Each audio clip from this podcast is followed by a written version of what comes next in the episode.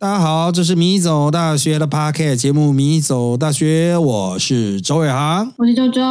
好，那这个一开始还是我们的闲聊段啊。我最近都在想说，干我们要做什么主题的啊？虽然我们以前两年前拍的，到现在还没剪完 这个啊，我们以前做了很多主题哦，然后到现在都还没有剪完哦。啊，这个我们会尽量努力的哈。啊，希望在播出的时候，我们有一些努力的成果了。因为我们至少在录音的时候，我们还没有在努力 哈。这个 这个是一回事啦。不过 哈，我一直在想说，嗯，我们要回去认真拍一些外部的片呢。因为呃，我们接下来可能就算有一些片的话哈，还是以室内录音为主啊，室内录音录影为主啊，就自己在房间里面拍一拍就算了。不过。也不排除我们要去录一些在外面的这种外拍，可是哦，台湾已经被 YouTube 拍烂了，哦，就是我们已经变不出新花样，然后大量的外籍 YouTube 又又拼命的强调，就是啊，看台湾好美，好爱台湾这样子，这个好好吃哦，这个好特别这样的，干他妈的，台湾人自己到底要做什么啊？啊，外国人那种马屁类型的 YouTube 很多啊，但他没有那种批评类型，比如台湾这个很烂，那个很烂啊，这个烂爆了，那个烂爆，就是。像那个西兰呐啊啊，西兰他本来也是这种讽刺类型的，可他不免还是讲好话，你知道吗？啊，那种干意啊，讽刺意味就就下降，哎，这样大家就不太爱看他，就是这样。哦，就是你其实呃，就是单纯的说好话的已经太多，我觉得边际效益递减。只是换一个国家，比如说呃，西班牙人看台湾啊，法国人看台湾啊，啊，瑞典人看台湾啊，波兰人看台湾啊，啊，什么各式各样国的哪一国的全全宇宙都跑来看台湾，然后觉得哇，台湾好棒，这种。啊，我们能做什么？难不成我们要做苗栗国人看台湾吗？啊，这个也也是也是可以啦哦。但是到底要怎么去把这类型的主题做出来啊？我觉得真的很难。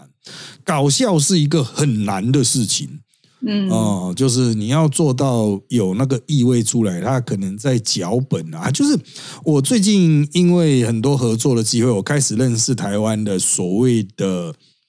呃 talk show 嘛。啊，就现场喜剧啊，或者是这种啊 stand up 站立的那种啊，那呃，我发现有几点哈，因为他们是比较偏美式嘛，哦，所以我发现几点就是，哎，我比较就是新奇的，也不是说不能理解，觉得比较新奇。第一就是他们很重视写手，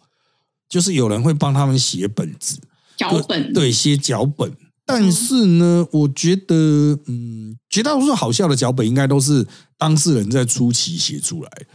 啊。那这个当事人就是表演者，可能会觉得他们叫做喜剧演员呐，嗯，怎么练？但是，呃，我们比较偏日系的角度哈，会觉得说那搞笑艺人哦，就是我们觉得这叫搞笑，因为他也不见得要去演什么。台湾的这些自称为喜剧演员的，也没有去演什么喜剧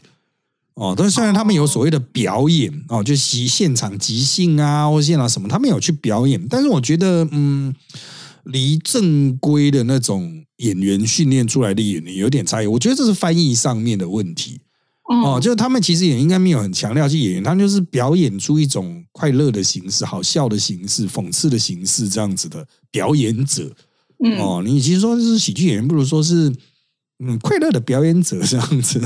啊，这这种跟悲剧演员做做对比嘛。啊，但是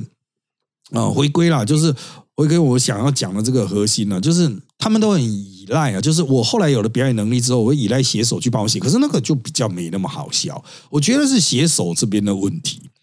哦，就是他可能产量压力太大了。哦，那就没有那么样的稳定出梗的能力。实际上，你要把一个梗写好哈，呃，即使他们有时候会想到一些很好笑的梗，可是就我们比较专业文案的角度，会觉得还是要修。你要把一些用字遣词修了，稍微改变一些小小环节，呃，比如使用一些韵脚，使用一些对比，对，其实就是文学技法。大家从小大家学到大的这些文学技法。就会让他的好笑程度大幅增加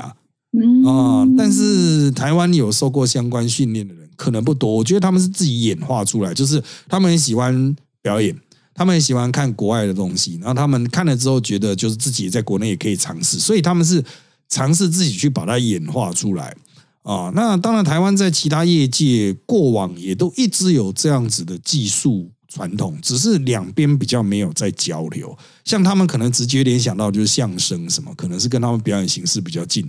可是哦，台湾其实本土比较能够引起共鸣的，还有秋龟这一种，就是呃那种就是传统庙会活动的主持人道士。他们所带的，就是因为在传统社会里面啊，就是其实道士也就是搞笑的角色啊，就是为什么道士会变成搞笑的角色呢？就是或庙公啊，为什么变成搞笑角色？因为他就要负责主持大量的宗教的场合，时间非常的冗长，大家会没力，所以他就必须要串场，他要让大家调试心情一下啊，所以。他们一直都有这种传统，所以即便他们在宗教上，有些人会觉得说啊，靠，腰那种传承都已经歪掉了啊，不伦不类啊，啊，但是他们就会苦中作乐。就就最具代表性的，就是在丧礼啊，我们会去很多丧礼啊，他们不是会有那个道士哦，真的真的是有够厉害，他一边在念经文，他一边还可以弹 keyboard 这样子，就一人兼所有的工作这样子，然后就是在那边带动念经啊，念那个。各式各样的经文啊，他就可以在那边弹 keyboard，然后上面加一支麦克风，真的跟婚礼歌手有够像，超强。对，可是他是丧礼歌手这样子。他最厉害的就是因为你那种丧事都是很悲凄嘛，久了之后时间进行的很长，会无聊，他就开始去改变他的底下的衬乐。我就有听到有哆啦 A 梦的，哇，他就开始弹噔噔噔噔噔噔噔，然后他继续在那边念，反正就是刚好那个字数是合的就可以了。超厉害！他就是可以，大家让所有人都眼睛一亮，觉得哎，这蛮有趣的，这样子精神就会振奋起来啊！所以我觉得，就是这种文化的形式在台湾其实很丰富，可惜就是没有交流哦，可惜就是没有交流。像我们在政论节目，我们有自己的搞笑、作梗、互动的模式。当然，我要举手承认，现在大家都越来越飞啊，因为 因为没有竞争。没有竞争，严重缺人，大家都被无限征用劳力，就是这样子啊！你你你就来我这边固定了啊，你就不要跑。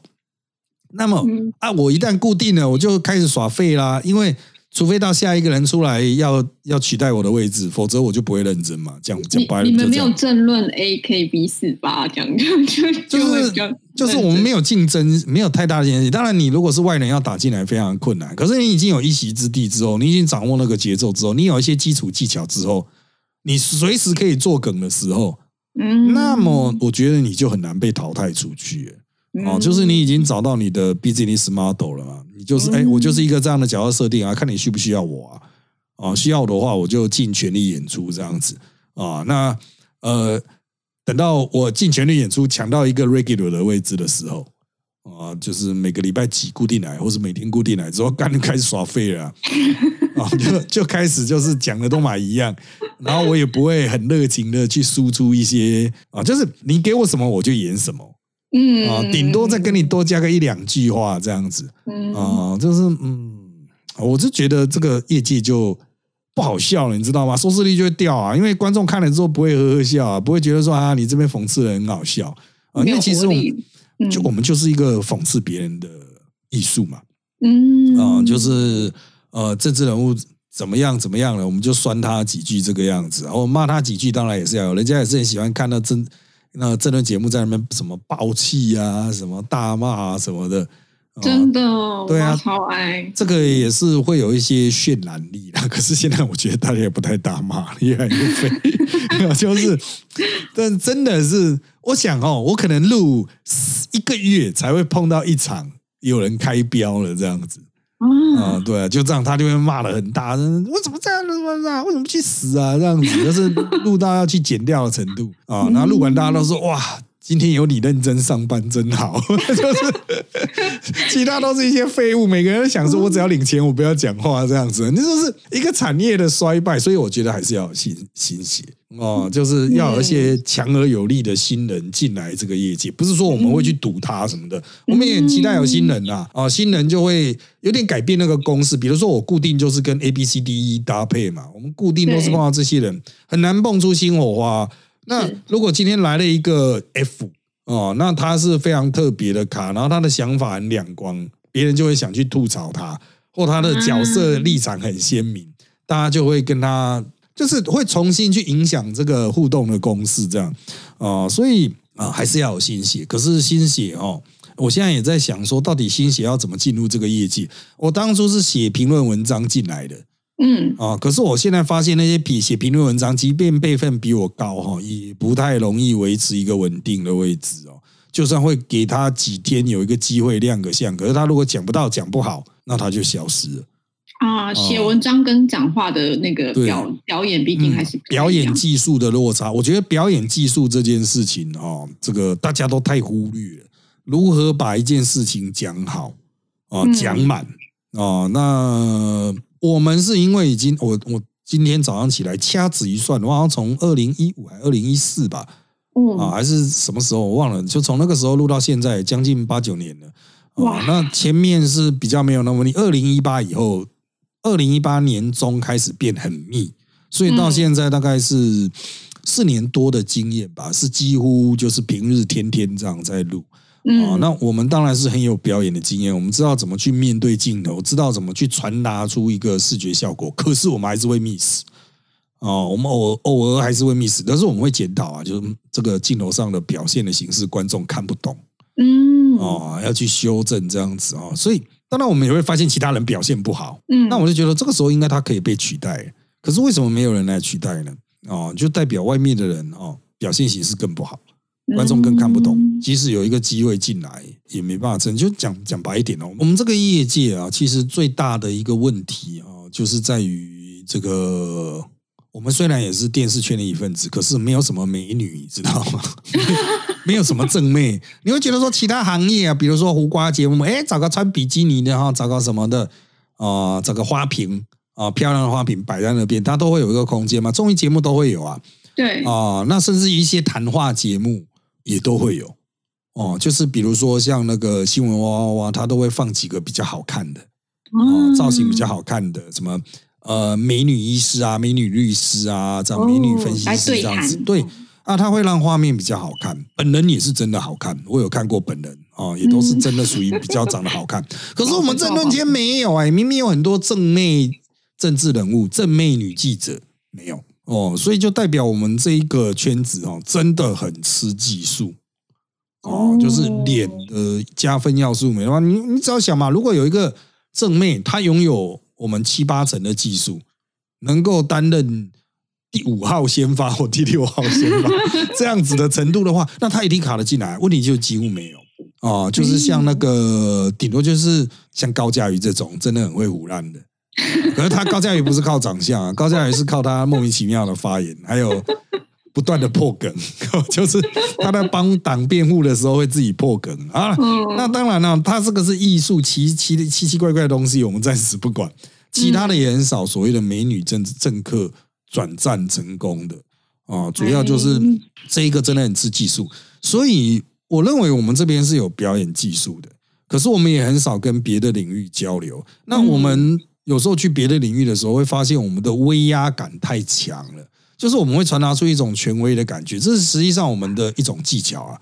我们就会让自己凸显好像自己很懂，所以别人就不敢开口。哦哦，，那我也不觉得是一件好事哦，会让我们无形中抢风头、抢过头哦。就像我去百灵果，他们经常就观众就会说：“哎，这主持人都不用讲了，哎，都不用主导了。”就是因为我们哦自己也有相关主持经验嘛，我们会变成导客为主这样子，变成是我们在主导整个流程的前进。哦，嗯那像他们做这种录音节目的，碰到真的直播主，那主播主又是很会主持的，有意图要主持的话，一样也会被他们抢走啊。YouTube 碰到直播主的话，嗯，哇，那主直播主真的主导力太强，他马上就会把这种啊走流程的、走一个 round down 的东西，如果他要的话，他直接整个抢走。你会说哇，这个节目有五个主持人这样子，大家都是彼此互抢啊。所以讲这一些啊，其实我要传达就是说，其实我们都有很多的技巧是可以交流的，大家应该嗯啊、这个多有一种跨领域的互动啦。哦，就不要说这个啊，你们是你们，我们是我们，或者啊，我很尊重你们，就是啊，这个时候还得讲个屁尊重，大家都快灭亡了。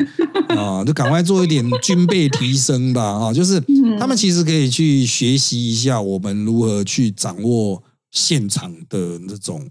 能力，因为我们以前是掌握政治现场的，我们人比较多，我必须要说，我们掌握的场子可能都至少都是千人起跳。嗯，哦，几十万人的十几万，别讲几十万，十几万人的场子我们也碰过，那个就不是呃其他业界的，我体会大概只有五月天演唱会才会到这么多人，五月天演唱会应该到五六万、七八万人应该没有问题。嗯，对，但是哦政治场合是可以到十几万人，那个真的前面喊后面听不到呢。像我以前去那个十几万人的场子，真的是前面哦，我们在讲讲太快了，后面就说啊，看你们讲什么，他妈的全部都听不到啊啊！所以我后来才知道，他那个节奏都是这种，各位乡亲，各位好朋友。这样子，你要让那个声音有传几百公尺的那种。嗯，暂留的空间这样子，不然一定都乱掉。那高小弟他们不是这样子，就就干他们光小，啊，就听演唱会一样的概念的，就不然声音会撞在一起。就 后面的朋友。啊，八楼的朋友，对对对对对，对。这种。啊，哦这个我个人认为就是真的要跨来跨去啊，跨来跨去，因为有时候我真的会觉得说，嗯。哦，就是他们这一边好像在这一方面是完全不知道的哦。那当然，他们有一些东西我看的时候发现，哦，原来他们是这样做啊。像我去百灵果的现场之后，电视圈就在问问一些很现实的东西，就他出几机哦，机器拍摄机器，他灯怎么架，啊，收音怎么收嗯，嗯。哦，它是，收音是怎么收的，就是啊，我们只有麦克风收嘛，有没有现场补啊什么的。嗯，哦，就是，大家都会觉得说，哎，很好奇啊，哈，就是哎，人家是怎么做，所以我觉得可以多交流，嗯，交流可以让大家演化的时间缩短一点。啊而且强强联手也比较好看啊，对啊，对啊，就是呃，我们如果都把各自的记忆发展到某种极端的话，那这时候交流，也许我们都可以刺激出更高的那种境界啦。啊，因为如果双方都不是很熟练的时候，然后彼此交流，有时候也交流不出个毛啊。哦，就说哎啊，我也不太清楚我们这是怎么弄的哎、啊，你也不太清楚你们那个怎么弄的，靠腰。那我们现在要讨论是什么？啊，像我们去到那边，我们就会去看啊，人家机器怎么架啊，人家用什么样的设备啊，这个东西这个样子，那个东西那个样子，这样啊，我觉得这个都是一个比较正面的这个互动啊。嗯，哦，嗯就是你去，你就是已经懂了，然后你在那边乒乒乓乓的很多东西就弄起来这样子。没错，没哦，这个那如果你什么都不懂，你去到那边真的就是刘姥姥灌大观园 啊。没有火花，可惜，对，接下来谈我们这一集的主题吧。哎呀，这个是最近了哈，已经哎不能讲最近，已经炒了半年以上的一个议题了哈。就是在去年底啊哈，有一个网络论坛骇客论坛就开始兜售哈。他宣称可以卖全台湾两千三百万笔的这个户政资料，那他也公开二十万笔涉及在宜兰的各自作为商品样本，经过验证之后呢，哎，发现应该是真的。啊，那他整包资料只卖五千美元啊哈，那这个有很多台湾的骇客呢，呃，也有尝试去抓这个资料回来做比对啊。那这个骇客不见得都负面意思啊，有所谓白帽骇客的哈，就是比较正面意义的协助去做治安的这一些。那嗯原本哈、大家觉得这个可能是这个有人害进来政府机关，然后把它弄出去。不过现在的调查结果是，政府机关认为自己没有被害进来，所以显然有人把它用硬体的方式整包打包出去了。啊，然后因为它会只卖这么便宜，两千三百万笔资料，各自只卖五千美金嘛，会卖这么便宜，代表这个资料已经流传很很广了。哇，啊，而且实际上你卖第一次之后，人家都可以拿出去再一直转卖啊，不然他直接贴到网上，不就全部公开了吗？啊，那现在有很多媒体啊，包括天下啊，也这个直接去啊，比如询问立委啊，这个各自是不是真的就是你个人家里的资料这样子哈？那的确哈，这个立委他们多位立委也都验证，就是没有错啊，啊，就是我的家人。那也有很多立委在追了，但政府他就说啊，不是治安事件啊，这个不算治安事件，因为不是被害进来了，是有人把资料打包卖出去了。呃，我觉得这种说法非常的智障啊，就是 干他妈的，你治安还分软体害进来还是硬体把东西干出去啊？还不都一样？嗯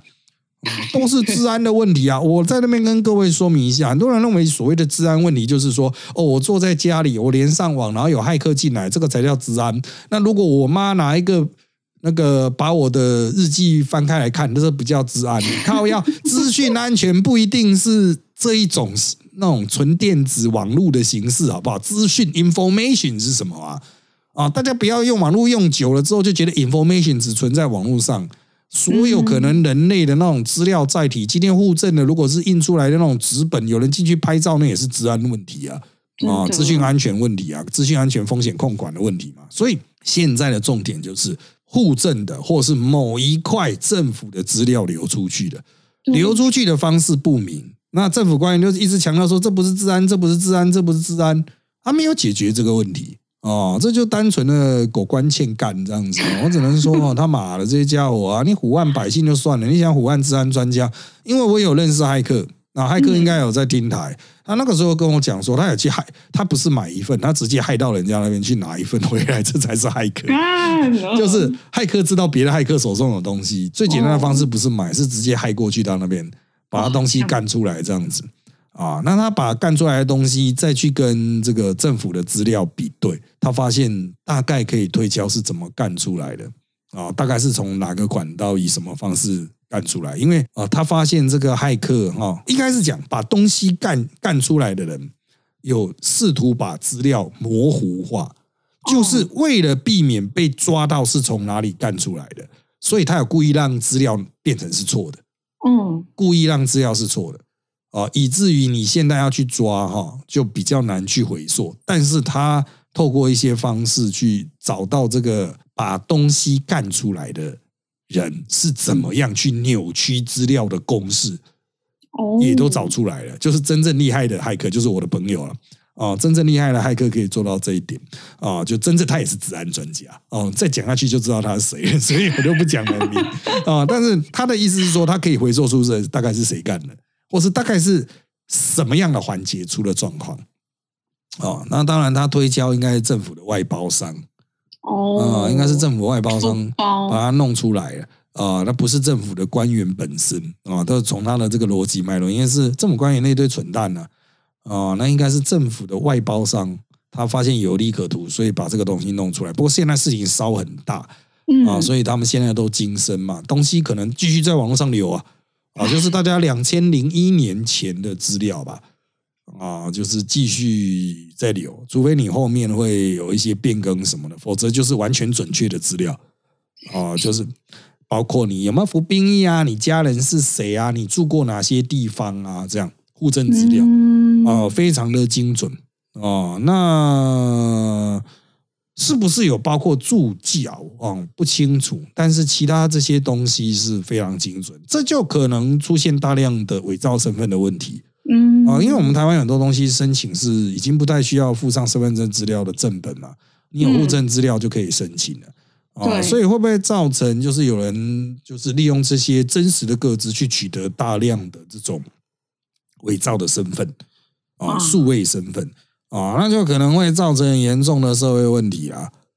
其实我把这篇报道，就是《天下杂志》这边整篇报道看完，但我自己，它因为它里面内文是写说已经更新，是要更新到二零一八年的这样，就是户政户籍资料。然后，但我自己看完，我自己有个是有个很大疑惑感，就是我发现我没办法觉得这件事情很严重，就是我的那个危机感的开关好像打不开。因为要讲治安问题的话，我也会觉得说我各自他妈一天到晚都在外系啊，就不管是我去博客来买书、网购还是什么，我下次收到诈。诈骗内容可能就是我上网买的东西这样，然后什么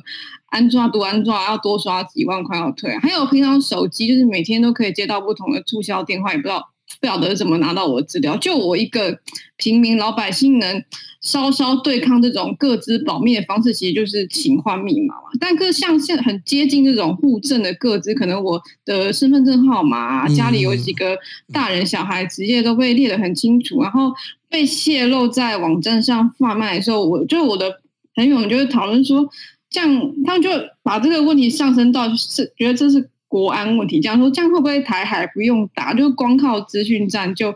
被 KO？然后可是因为我很难想象，因为那种什么电话诈骗，你家人被绑架，或是冒用，像老师讲冒用你身份去盗账，这个我们很常碰到，也比较能理解。可是就想问老师说，那可是以军人角度来看，就这种治安。资料，他呃，国安就各自资料，他在国安上看有什么战略价值嘛，它要怎么怎么怎么怎么运用，就到我们账号，那那还还还能怎样？啊，两个层次哦，这其实我应该要在这段节目讲，可是都没人讨论这个议题哈。啊，为什么？就是大家都不觉得很严重，只有小党，比如时代力量在打，还有民众党好像也有在打吧。大家都跟我一样，大家就是 pass 过啊，就因为不懂啊。好，现在各位可能已经不太理解台湾数位化到什么程度，像这类资料可能是怎么运用呢？它可以去制造完全一个虚假的身份。那我们现在为了避免。哦，这种虚假的数位身份啊，去取代掉真实的人格，所以我们都会有所谓双证件验证。对啊，比如说你要在办个手机啊，你要去现场啊，他说请出示双证件啊，除了身份证之外，还有健保卡。好，但是呢，现在哈虽然是双证件，那很多人也就是现场这样在这边看。那如果我串通跟他串通哈，跟某个呃。比如台呃台科大或是中华电信的员那个店员串通好，然后我就用一个虚假的身份直接大量的办，因为他那个现场是看现场是扫，那个都是可以伪造出来。只要我有他的真实的身份证资料，我可以伪造出一个可以扫得过、大概扫得过的身份证的一个伪造的本吧。哇，好强哦！你用肉眼辨识，当然你可以看出这个身份证是假的，它上面那些反位是没有的。可是如果店员就是配合了。配合这种造假集团，他都可以创造出大量的手机，合法的手机门哈。这是第一个。再来是银行现在的网银，网银可以完全不用本人申请，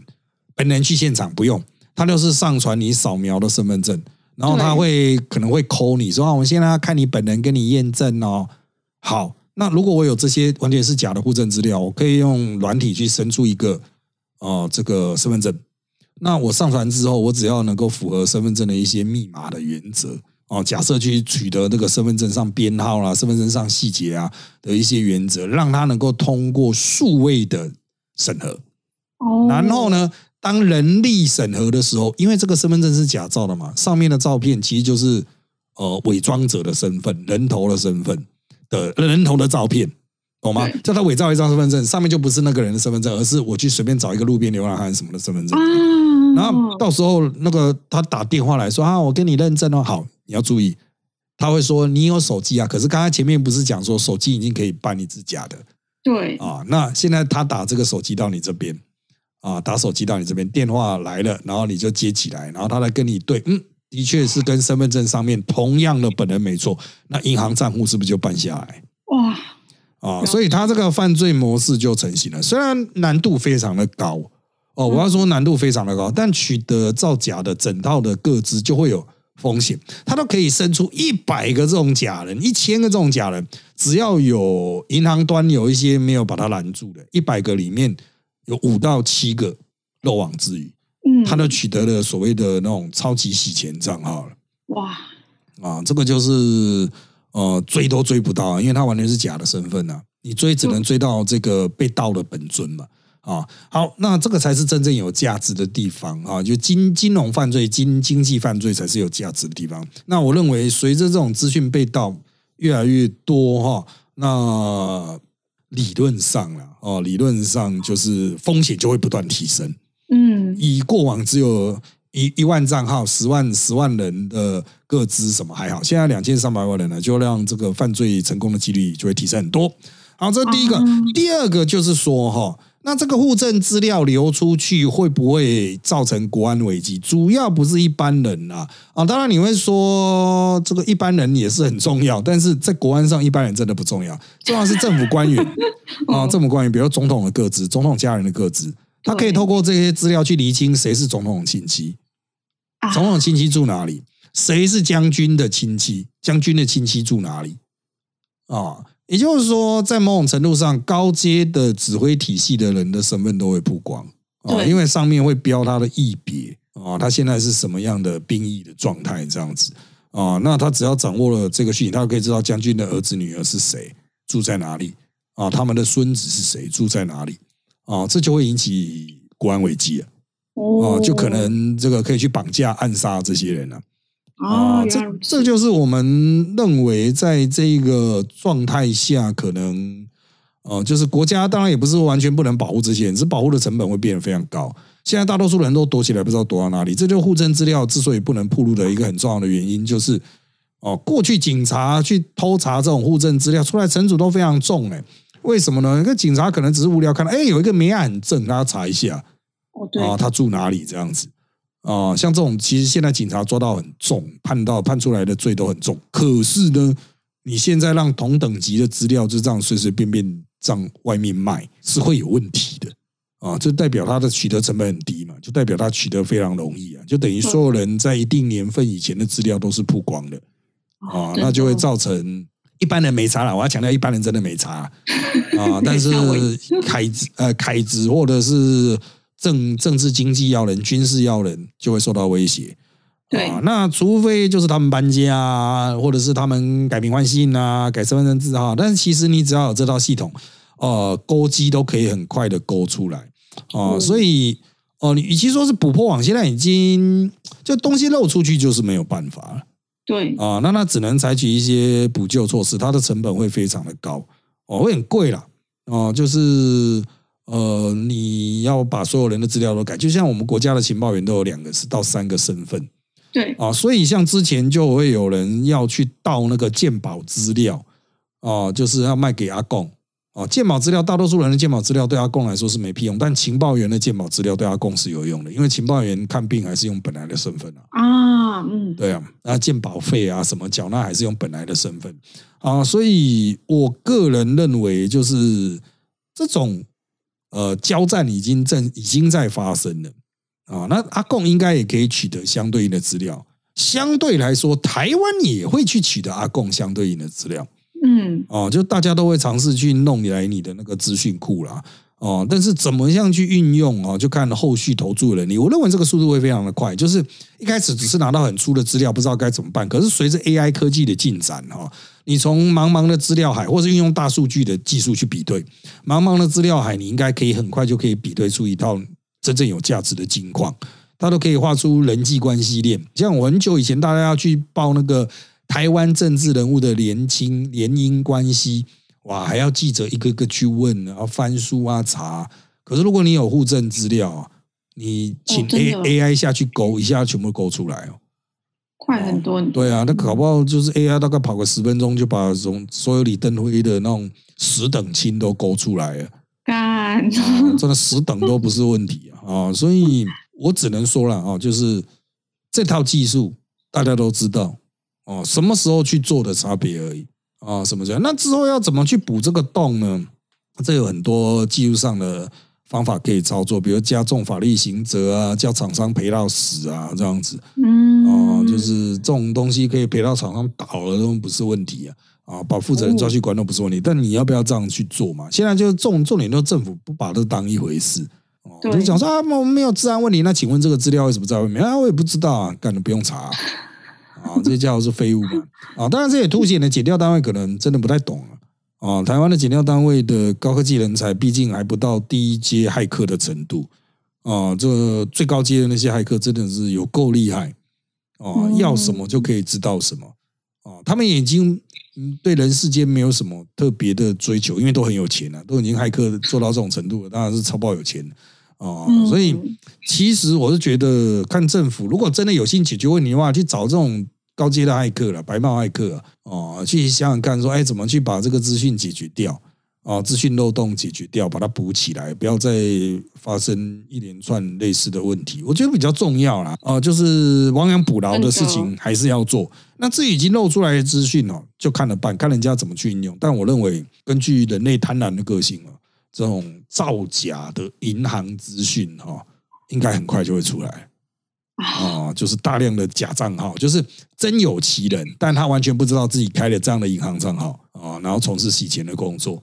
啊。我认为这种状况应该是很快就会发生。当然了，银行端这边也会压力很大啊，但在审核上也就可能需要特别小心。啊，就是人家扫描送给他的，因为他现在也不是扫描，他只叫你拍身份证传给他。对，现在都是那拍身份证，看那个精度这么低，他本来的防卫就会很差。